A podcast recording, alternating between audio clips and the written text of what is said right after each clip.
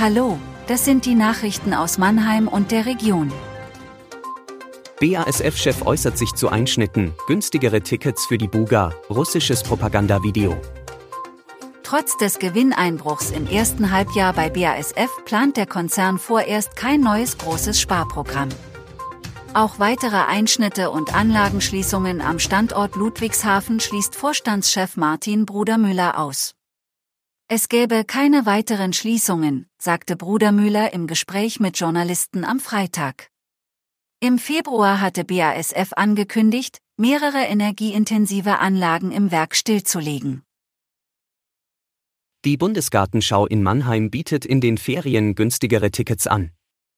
So gibt es etwa für Dauerkarteninhaber günstigere Tageskarten. Wer eine Dauerkarte hat, kann ab Montag sechs Wochen lang vier Tageskarten günstiger bekommen. Sie kosten nur 23 statt 28 Euro. Zweitageskarten müssen Besucher in den Ferien außerdem nicht mehr an zwei Tagen hintereinander nutzen. Sie gelten in den kommenden sechs Wochen auch mit Unterbrechung. In den sozialen Netzwerken kursiert ein russisches Propagandavideo, in dem ein Ort aus der Pfalz vorkommt. Die Eingangssequenz zeigt ein Haus im pfälzischen Ort Roth unter Riedburg. Hergestellt wurde der Film offenbar als Kriegspropaganda. Zu sehen sind dort von russischen Schauspielern dargestellte Bundeswehrsoldaten, die das Haus einer Familie leerräumen.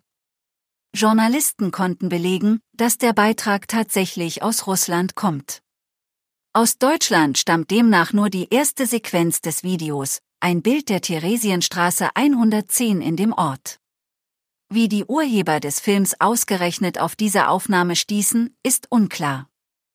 Armin Pfister, Bürgermeister in Roth an der Riedburg, ärgert sich über den Beitrag. Es sei eine schlechte Werbung für Roth, dass der Ort in diesem Zusammenhang erscheine. Das war Mannheim Kompakt.